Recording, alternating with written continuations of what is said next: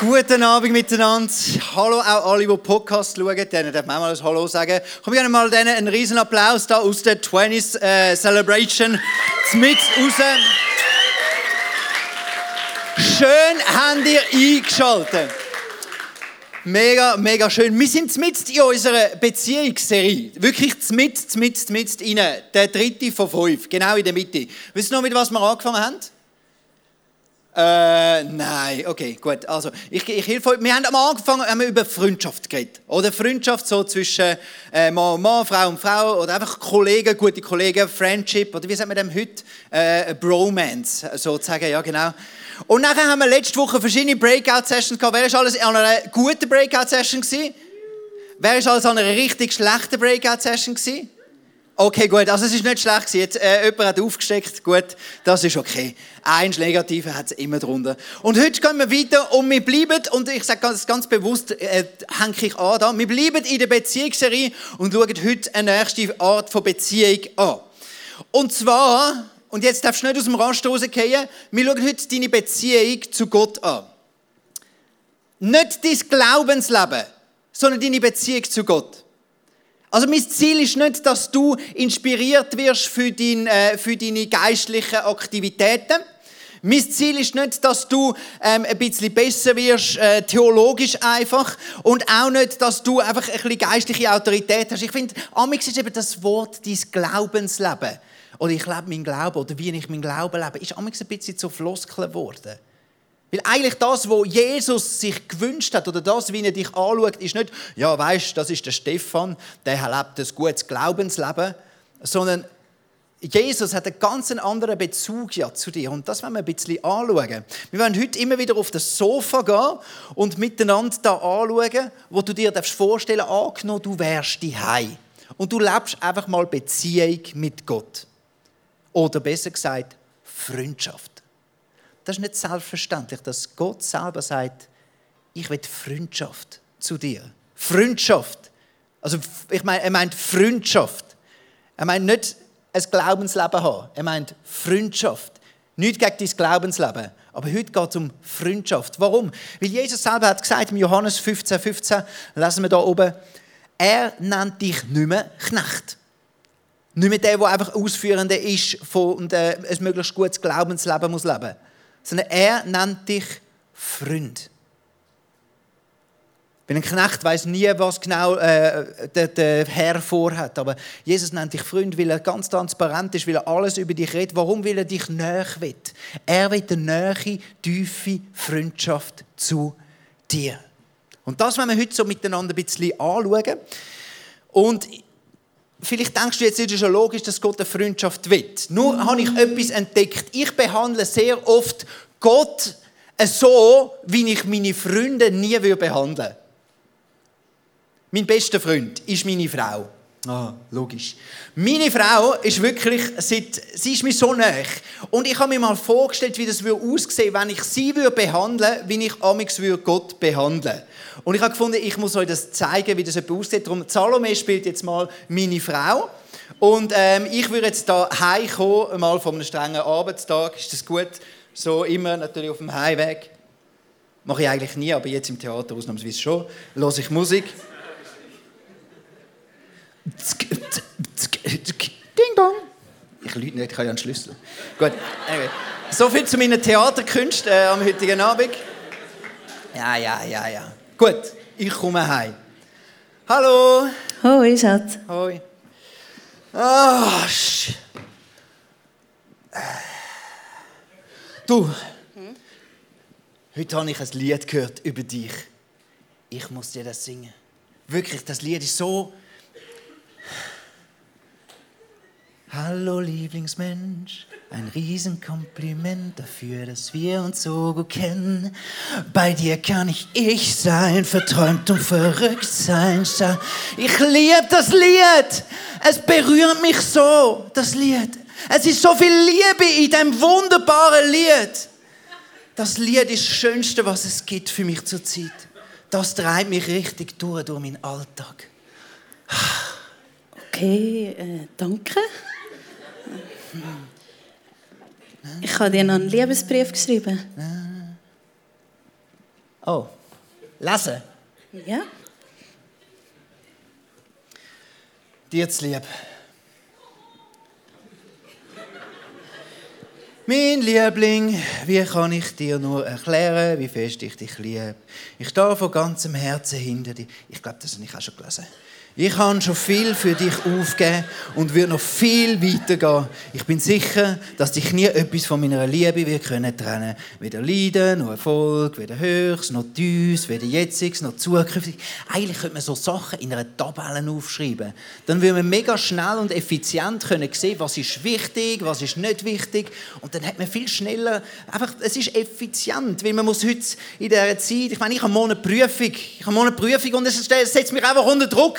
Logisch nicht gelernt, aber wer weiß, wenn ich diese Prüfung nicht bestehe, dann hat es einfach einen riesen Rattenschwanz. Ich bin sonst kann ich, ich brauche deine Hilfe! Ah, Scheiße, ich bin so gestresst. Ich muss zuerst mal runterfahren und gamen.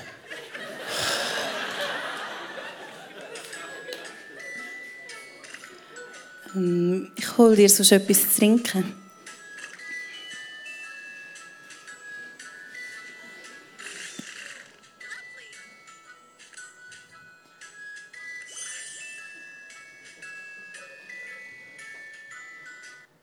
War jetzt ein eigentlich sehr ein ehrlicher Einblick gewesen. Aber wenn ich mich wirklich so ein bisschen spiegel oder wo ich mich vorbereitet habe, amix sieht meine Freundschaft zu Gott so elend aus. Einfach weil ich, weil ich, weil ich daran vorbeilebe, dass Gott sich eigentlich Freundschaft lebt. Und dann erinnere ich mich auch wieder, es gibt ja die, eigentlich schon sehr früh in meinem Glaubensleben, wenn ich die biblischen Geschichten gelesen habe, das, was mich wirklich fasziniert hat, logisch auch, wenn Gott große Wunder tut. Aber was mich fasziniert hat, ist ein Abraham, wo Freundschaft lebt, wo so nah bei Gott ist, dass sie streiten miteinander, was um Sodom und Gomorra geht. Sie sind nicht gleicher Meinung und es hat Platz. Sie streiten darum, wie viel jetzt und was und so. Oder dann, dann, dann lassen wir weiter vom Jakob, wo sogar eine Schlägerei hat mit Gott Schlussendlich ist äh, Gott ihn dann gesegnet. Verstehst du? Also, so nah, die Nähe, es fasziniert mich. Oder dann lese ich die Geschichte von einem Mose. Jetzt musst du dir vorstellen, der Mose hat einfach, einfach so hat er sich gewünscht, hey, ich will mega, mega gerne mal Gott sehen. Und Gott hat gesagt, spinnst du eigentlich? Nein, hat er nicht. Er hat gesagt, okay, komm, du bist ein Freund von mir. Und du darfst mich als normalsterblicher Mensch, ich ziehe an dir vorbei und von hinten darfst du mich anschauen. Wie krass, Gott lädt sich darauf ein. Oder der Josua hat mich fasziniert, wie er, wie er stundenlang einfach immer in dieser Stiftshütte war. Und man, man liest nicht, was er dort geleistet hat. Oder er hat sich vorbereitet oder gekriegt oder irgendetwas nicht passiert. Aber er ist einfach, hat sich Zeit genommen, weil er Freund will sein von Gott. Oder nachher der Daniel, der Prophet Daniel, wo, wo in der, in der, im Exil eigentlich als Flüchtling er hat sich nicht angepasst. Er hat knallhart, auch wenn es ein Gesetz geht dagegen, knallhart, konstant seine Zeit mit seinem Freund. Gott war ihm wichtiger. Auch wenn er riskiert hat zu sterben. Und Gott hat ihm Einblick gegeben. Er hat bis in den Himmel hineingesehen. Er hat eine Prophetie gehabt und hineingesehen, weil er so nah war. Gott, das fasziniert mich. Freundschaft mit Gott. Oder ein Elia, wo er gesagt hat, Gott, offenbar dich mir. Und dann ist Gott gekommen, aber nicht im Sturm, nicht im Spektakel. Gott hat nicht irgendwie auftrumpfen mit irgendetwas, sondern ganz fein, in einem feinen Säusel ist er Amelia begegnet. Das fasziniert mich. Das ist Freundschaft. Oder ein David. Wie schafft man es, dass mein Freund, mein Gott mir sagt, hey, du bist ein Mann nach meinem Herzen. Das wünsche ich mir. Das ist das größte Kompliment, das ich in meinem Leben bekommen könnte, dass Gott mir eines Tages sagt, hey, du bist ein guter Freund ein Mann nach meinem Herz. Das wünsche ich mir. Und beim David, wenn wir heute ein bisschen genauer hineinschauen, und wenn wir schauen, wie hat das denn ein bisschen ausgesehen am David seine Beziehung? Weil das Tolle ist, beim David sehen wir so viele Punkte. Ähm, in all seinen Psalmen, da lesen wir daraus heraus, wie hat das ausgesehen, wenn David höchstpersönlich auf dem Sofa gesessen ist. Und wir werden heute nicht die Psalmen anschauen, wo man so normalerweise gerade lockig, flockig drüber liest und denkt, wow, das ist jetzt aber noch toll, sondern wir werden Psalmen anschauen, die für uns vielleicht eher uns herausfordern. Und ich glaube, eben, sie fordern uns eben auch wegen dem heraus, weil sie so klar und geradeaus einfach darüber redet, Freundschaft ist echt. Das erste ist ein Bußpsalm. Ein Buß. Ich weiß nicht, wann hast du das letzte Mal beichtet? Wahrscheinlich schon eine Weile her. Hat jemand noch nie beichtet? So, also offiziell in der Kirche, äh, bei, bei einem Priester beichtet habe ich noch nie, das meine ich. Oh, ja, ja, ja, ja, ja. Ah, ja. Ihr habt euch einfach nicht getraut.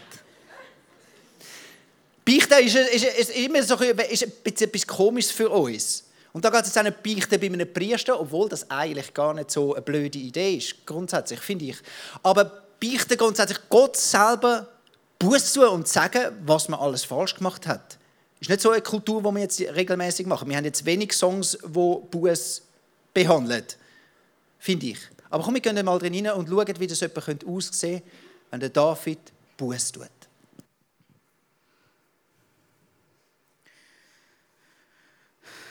Bis mir gnädig. O oh Gott, du bist doch voll von Gnade. In deiner Barmherzigkeit, Herr, lösch alles, was ich da habe. Wasch die Schuld ganz von mir ab und reinige mich von all meiner Sünden. Ich erkenne meine Taten und all den Scheiß, den ich gemacht habe, ständig vor meinen Augen. Herr, nur gegen dich habe ich mich verschuldet und ständig nur Böses da, was in deinen Augen nicht gut ist. Und ich bitte dich einfach, schau nicht länger auf das, was ich gemacht habe, auf all die Sünden und lösche meine Schuld. Herr, ich bereue das, was ich gemacht habe. Und ich weiß, wenn ich vor dir komme, mit einem gebrochenen Herz, wirst du mich nicht im Stich lassen. Amen. Eigentlich etwas Wunder Wunderschönes, können alle sitzen und einfach mal ehrlich, sich nicht müssen verstellen, sondern ehrlich das zu sagen. Jetzt ist es so, unsere Eltern Unsere Großeltern haben einen Umgang mit Sünd oder auch mit Gott. Das Gott ist ein strenger Gott und grundsätzlich ist er streng. Und darum muss man Angst haben. Vielleicht deine Großeltern nicht, aber so die Generation grundsätzlich hat sehr ein strengen strenges Gottesbild gehabt. Bei unseren Eltern ist es eher so, die haben gemerkt, ja, also immer nur streng ist ja Gott nicht. Er sagt ja von sich selber, er ist Liebe. Also er ist der Liebgott. Und dann haben viele von uns so ein Bild nachher vermittelt bekommen, ja weißt du, der liebe Gott. Das ist der, er ist immer lieb, er ist immer, für ihn ist immer alles okay, für ihn ist immer alles easy und für ihn ist immer alles, ja, macht nichts, ich habe dich trotzdem lieb. Und ich glaube, wir merken, wir sind in einer Zeit inne und unsere Herausforderung ist, wir müssen wieder einen Zugang finden zu, was bedeutet jetzt Buß für uns? Weil beides, das eine Pendel auf die einen Seite ist das Extrem, Gott ist nicht immer nur streng. Er sagt von sich selber auch, in Kreuz schnell, wenn er streng ist, aber er ist am streng. Und gleich auf der anderen Seite ist er auch nicht immer nur fein und zart und lieb und alles ist okay. Ich will einen Gott, der geradlinig auch kann mit mir reden kann. Und darum glaube ich, ist es wichtig, dass wir einen guten Umgang haben mit Sünd. Und das Wort nicht Angst gerade haben vor dem Wort. Aber es gibt so einen Trend bei uns in der Gesellschaft, nämlich, dass man sagt, die Sünde ist meine Identität. Die Sünde ist meine Identität. Ich bin halt so, wie ich bin und darum mache ich das und Gott ist selber schuld, hat er mich so gemacht. Und wenn ich das nicht kann, äh, nicht, äh, nicht äh, ändern dann ist es halt so. Ich bin halt, wie ich bin, auch mit meiner ganzen Sünde.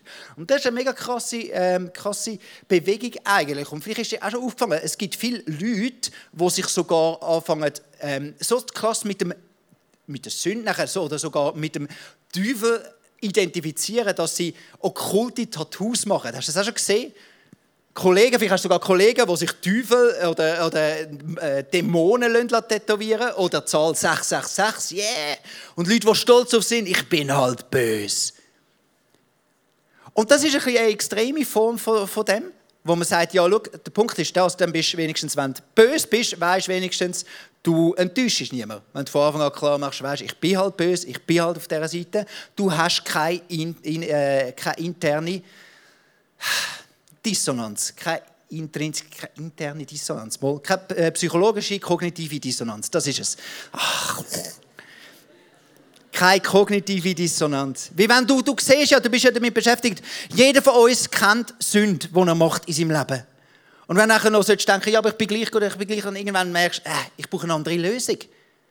Aber der Punkt ist, wir auch amix nehmen diese Lösung und fangen an, uns identifizieren mit der Sünde. Obwohl, im Römer 7, Vers 17 und 20 sagt Paulus ganz klar, ich weiß ja, dass in mir, das heißt in meiner eigenen Natur, nichts Gutes wohnt. Obwohl es mir nicht an Wollen fehlt, bringe ich es nicht zustande, das Richtige zu tun. Ich tue nicht das Gute, das ich tun will, sondern das Böse, das ich nicht tun will. Und jetzt kommt es ganz wichtig, ganz entscheidend. Wenn ich aber das, was ich tue, gar nicht tun will, dann handle nicht mehr ich selbst, sondern die Sünde, die in mir wohnt. Der Paulus sagt eigentlich so viel wie, identifiziere dich nicht mit der Sünde. Dein alte Leben, dein alter Mensch, nennt er es, tut Sachen, wo du nicht willst, aber identifiziere dich nicht mit dem. Und wir sind amix immer noch dazu versucht, zu sagen, ich bin halt so, darum handle ich so. Zum Beispiel, ich bin halt selber kaputt. Darum mache ich halt amix andere um mich herum fertig. Ich bin halt mutlos. Darum kann ich nicht aufstehen und Mobbingopfer helfen.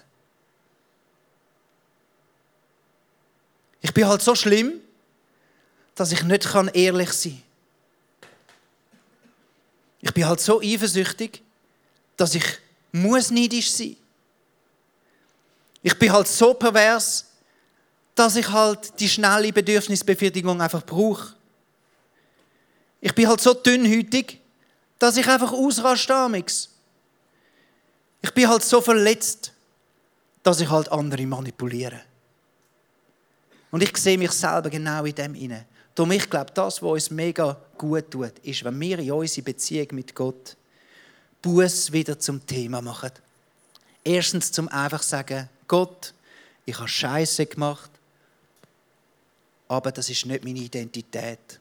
Und all das lege ich ab bei dir. Ich lege es ab. Ich bin nicht das. Du sagst, ich bin gerecht. Und jetzt denken ja, wenn das deinen Kollegen erzählst, die Jesus nicht kennen, dann sagen die, ja, ist genau das. Ihr Christen haltet euch für etwas Besseres. He? Ihr habt genau den gleichen Scheißdreck und meinen, sie sagen etwas Besseres. Ich sage nicht, dass du etwas Besseres bist. Das Lustige ist ja, Jesus selber hat sich gegen das gewehrt, wo nicht bekommst und gesagt hat, Jesus, du bist doch der gute Meister. Er hat gesagt, was ist gut? Gott ist gut. Nenn niemand gut. Es ist niemand besser als Mensch. Jesus sogar hat das gesagt. Mega krass. Wir Christen sind nicht besser. Und schau, ich bin jetzt schon lange da, Pastor im 20 ich habe schon viele Sachen gesehen. Auch da, wir sind nicht besser. Aber wir sind heilig. Wir sind trotzdem heilig. Wir sind trotzdem heilig. Und der Battle, den musst du kämpfen. Du bist nicht besser. Du bist nicht besser als die anderen. Du bist vielleicht auch nicht besser als deine nicht christlichen Kollegen um dich herum. Aber du bist heilig. Und darum tu immer wieder Buß und leg die Sünde wieder ab bei Gott. Erstens wegen dir und zweitens wegen der Beziehung. Ich fände es brutal schräg, wenn ich mich nicht würde, entschuldigen bei meiner Frau obwohl sie weiß ja, es tut mir leid, es gehört einfach dazu. Es baut einfach Freundschaft und Beziehung, wenn man angeht und sagt, hey, übrigens, es tut mir leid. Es tut mir leid, vergib mir. Der nächste Psalm, den ich mit euch anschauen will, ist der Fluchpsalm. Und das sind schon zwei Wörter, wo man vielleicht viele in ihrem Glaubenskonstrukt, das sie aufbauen haben, nicht ganz zusammenbringen. Ein Fluchpsalm. Wie kann ein Psalm, was wir ja denken, ein Worship-Lied, ein Fluch-Worship-Lied das ist ganz komisch. Aber der Eliano nimmt uns rein. Genau, ich wohne in einer WG und vor ein paar Jahren in meiner alten WG hat es eine Situation mit meinem Mitbewohner. Er hat mich so hässlich gemacht, er ist so ungerecht gegenüber mir also ich habe das so empfunden und auch gegenüber den anderen Mitbewohnern und ich bin so hässlich geworden und ich habe eine riesige Wut in mir Und das erste, was ich gemacht habe in dieser Situation, ähm, ich habe es einfach Gott gesagt. Ich habe die ganze Wut, die ich gegenüber ihm hatte, habe ich einfach bei Gott abgeladen. Und dann hat Gott mir so gesagt, Liano, wait, jetzt kannst du mal etwas machen, analysiere das mal. Wieso, bist eigentlich, wieso hast du die Wut? Und ich habe wie gemerkt, okay, ich kann mich auch dafür entscheiden, ihn einfach gern zu haben, ihn zu lieben. Und in diesem Akt von dem Entscheiden, dass ich ihn gern habe, dass ich ihn liebe, bin ich mega frei gewesen. Und als ich ihm dann nachher begegnet bin, habe ich mega normal mit ihm umgehen und das ist wie wechseln, weil ich es eben bei Gott zuerst rausgelassen habe, weil ich zuerst so betet habe, wie in diesem Psalm. Ihr Mächtigen, sind ihr wirklich gerecht, wenn ihr eure Urteile fällt? Richtet ihr die Menschen unparteiisch? Ganz und gar nicht. In euren Herzen schmiedet ihr heimtückische Pläne und das ganze, ganze Land ist erfüllt von der Gewalt, die von eurer Hand ausgeht. Giftig sind sie wie die Schlange. Gott bricht diesen Menschen, bricht diesen Menschen einfach ihre Zähne raus. Herr, du diesen rissenen Löwen das Gebiss zerschlagen. Lass sie verschwinden wie versickerndes Wasser. Und wenn sie ihre Pfeile abschießen, dann brich ihnen die Spitze ab. Ihr, Le ihr Leben soll so kurz sein, wie das von einem Schnack, wo sich auflöst und verändert. Verändert wie eine Fehlgeburt, wo nie das Licht von der Sonne sieht. Wenn Gott Vergeltung übt, wird sich jeder freuen, wo, wo nach dem Willen von Gott lebt. Ja, er wird seine Füße im Blut baden von denen, die ungerecht sind, die gegen ihn gegangen sind. Von diesen gottlosen Verbrechern. Und dann werden, werden Menschen sagen, wer Gottes Wille tut, bekommt, bekommt doch noch seinen Lohn. Ja, es gibt noch einen Gott, der gerecht richtet auf dieser Erde. Danke, Eliano, für die aufbauenden Worte. Come on, give a hand, Eliano.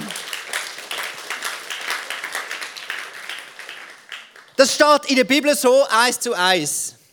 Ich habe nichts geändert, nichts daran irgendwie manipuliert. Sie sollen verenden wie eine Schnecke, wie ein Schneck, der verdurrt. Wie eine Fehlgeburt, die nie das Licht sieht. Es ist schon noch crazy, aber warum, warum um was geht es da? Das ist ein Psalm. Und jetzt musst du dich achten, wo der Psalm, vielleicht können wir den letzten Teil vom Psalm nochmal einbinden. Was, wo endet der David in dem Psalm, wenn er all die, die, das, das, die Aggressionen mal rauslässt, er endet dort. Ja, es gibt noch einen Gott, der gerecht richtet auf dieser Erde. Er endet dort schlussendlich, Gott, bist du gerecht und ich bin darauf angewiesen, dass du es richtest. Ich lasse all meinen Frust los, all meine Verletzungen. Ich gebe sie an, aber ich richte nicht. Er hat nicht gesagt, ich bin der Richter und ich verurteile sie, sondern er hat gesagt, Gott, du bist der, der gerecht richtet. Nur David ist dafür bekannt, dass er seine Finder, ein Saul zum Beispiel, nicht angegangen ist. Nicht ihn verurteilt hat, nicht ihn gerichtet hat. Obwohl er das schreibt nachher in einem Psalm, zu Gott ehrlich geredet hat. Und ich merke doch, ich mache es fast eher andersrum. Bei Gott habe ich das Gefühl, äh, bin ich nicht ehrlich. Und nachher hintenrum gehe ich reden und die Leute verurteilen. Und das ist eigentlich crazy, wenn wir über Verurteilung schnell reden miteinander. Jesus sagt in Matthäus 7, verurteilt niemanden, damit auch ihr nicht verurteilt werdet. Denn so wie ihr über andere urteilt, werdet ihr selbst beurteilt werden. Und mit dem Maß, das ihr bei anderen anlegt, werdet ihr selbst gemessen werden.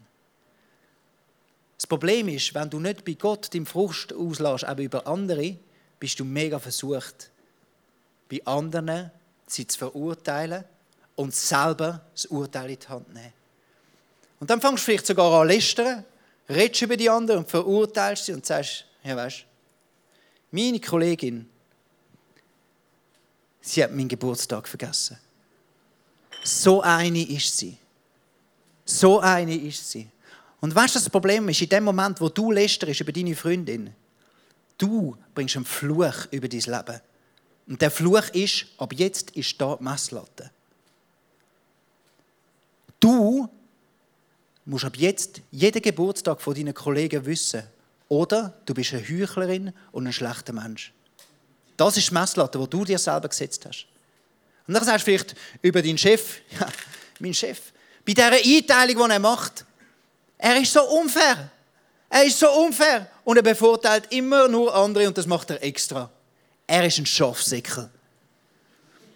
Und was du machst, du setzt die Latte da auf und sagst, ab jetzt musst du unparteiisch und fair sein in allem, was du machst und wenn du eine Einteilung machst.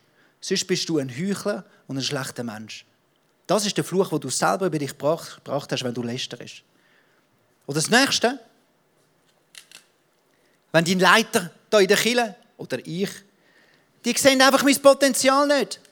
Und sie denken immer nur an die anderen und sie sind total lieblos mir gegenüber. Und mein Potenzial sehen sie nie. Das kannst du schon sagen. Aber wenn du so über Leiter redest, dann ist ab jetzt Messlatte dort, dass du bei jedem sein Potenzial siehst. Und wenn du es einmal nicht machst, dann bist du ein Heuchler und ein schlechter Mensch. Nicht wegen mir, sondern das ist die Messlatte, die du gesetzt hast. Schau, das Traurige an dem Ganzen finde ich, ich habe erlebt, wie viele Menschen, die negativ über ihre Leiter reden, plötzlich eine Blockade aufbauen haben, um selber in Leiterschaft hineinzustehen. Weil sie die Messlatte so hoch gesetzt haben für andere Leiter, dass sie selber gar nicht mehr können in Leiterschaft hineinstehen Das Gute ist, es gibt Bußpsalmen. Du darfst Buß tun. Und das zweite Gute ist, es gibt Fluchpsalmen. Du kannst den nehmen, die Messlatte nehmen und sagen, Gott,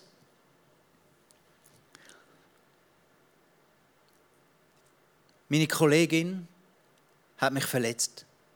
Ich habe wirklich erwartet, dass sie an mich denkt an meinen Geburtstag. Aber ich verurteile sie nicht. Mein Chef, ich fühle mich nicht fair behandelt und ich werde es bei ihm ansprechen. Aber ich verurteile ihn nicht. Und mein Leiter da im Twenties,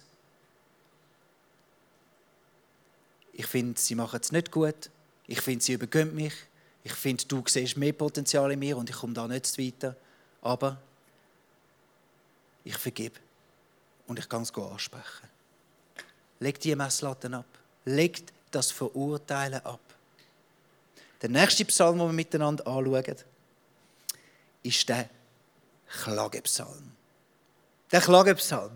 Der David ist richtig gut. Und jetzt schauen wir das Prinzip an, auch wieder. Wie tut er in seinen tiefsten Tiefs, wenn es ihm richtig scheiße geht, wie redet er mit Gott? meine, er hat viel erlebt. Er hat erlebt, wie seine besten Freunde sich ihm gegen ihn gewendet haben. Sogar seine eigenen Kinder haben sich gegen ihn gewendet. Aber lass uns das hören, wie das etwa aussehen kann. Ist schon ein paar Jährchen her, aber damals hat sich ungefähr Folgendes zugetragen. Ich war richtig wütend, verzweifelt, ja, ich würde sagen, schon fast angepisst, um das mal präzise auszudrücken, auf Gott, weil ich habe ihn einfach nicht erlebt. Ne? Die Pastoren haben von Gott geredet, die Freunde haben ein erfülltes Leben mit Gott gehabt und ich habe gedacht, ich mache doch alles richtig. Ne, ich gehe in die Kirche, aber wo ist der Gott? Ne? Warum zeigt der mir sich nicht? Und dann habe ich mich auch hingesetzt ne, und habe dann so in dem Sinn gebetet, habe es Gott mitgeteilt, wie wütend ich auf ihn bin. Ich lese mal. Wie lange willst du mich noch vergessen? Warum zeigst du dich mir nicht? Warum kommst du nicht in meine Lehre? Du siehst doch, dass ich Sehnsucht habe. Mann, Mann, antworte mir doch endlich. Bitte gib mir wieder Mut, dass meine Augen leuchten und dass ich in Erfüllung leben kann. Trotzdem möchte ich auf dich vertrauen und nie ohne dich gehen.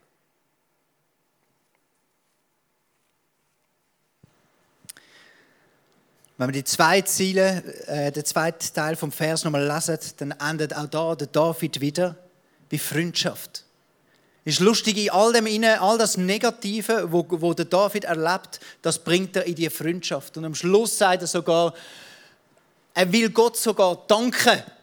Er will sogar worshipen. Was läuft? Er ist am, am, am Tiefpunkt in seinem Leben. Aber der David hat gemerkt, es gibt einen Unterschied zwischen einem Klagepsalm, wo man klagt bei Gott, wo man auch die Sachen ausspricht, wo einem mögen und Gott anzuklagen. Weil beim Klagen suchst du die Nähe von Gott und redest dort ehrlich. Und beim Anklagen suchst du die Distanz von Gott und zeigst mit dem Finger auf Gott, was er alles nicht gut macht. Wenn ich nochmal meine Beziehung zu Gott mit der Beziehung zu meiner Frau vergleichen, dann fällt mir etwas auf. Das, was ich glaube, hat unsere Ehe so unglaublich wertvoll und kraftvoll und stabil und stark gemacht, ist das, dass wir jederzeit wissen, wir sind in allem Seite an Seite als Team drin. Auch wenn jemand der andere verletzt, dann sind wir das Team und wir haben zusammen gegen all die Sachen, die nicht stimmen bei uns in der Ehe im Moment. Aber wir sind ein Team. Scheidung ist nicht mal in Gedanken eine Option. Scheidung gibt es nicht. Etwas sich, sich, sich gegen den anderen stellen, das gibt es nicht. Das steht gar nicht zur Debatte. Sondern wir sind miteinander, wir sind ein Team, wie wir uns füreinander entschieden haben. Und genau so merke ich, das ist das, was deine Beziehung zu Gott macht. Gerade in den schwierigen Situationen, wenn du dort sagst, Gott, ich stelle mich in all dem Schweren, wo ich durchgehen muss, stelle ich mich nicht auf die andere Seite von dir. Egal, ob ich dich gerade spüre, egal, ob du dich verhaltest, so wie ich es erwarte, ich komme in deine Nähe, weil ich weiß, Gott, du bist mit mir. Ich weiß immer, du bist für mich und ich weiß immer, du willst mich segnen. Gott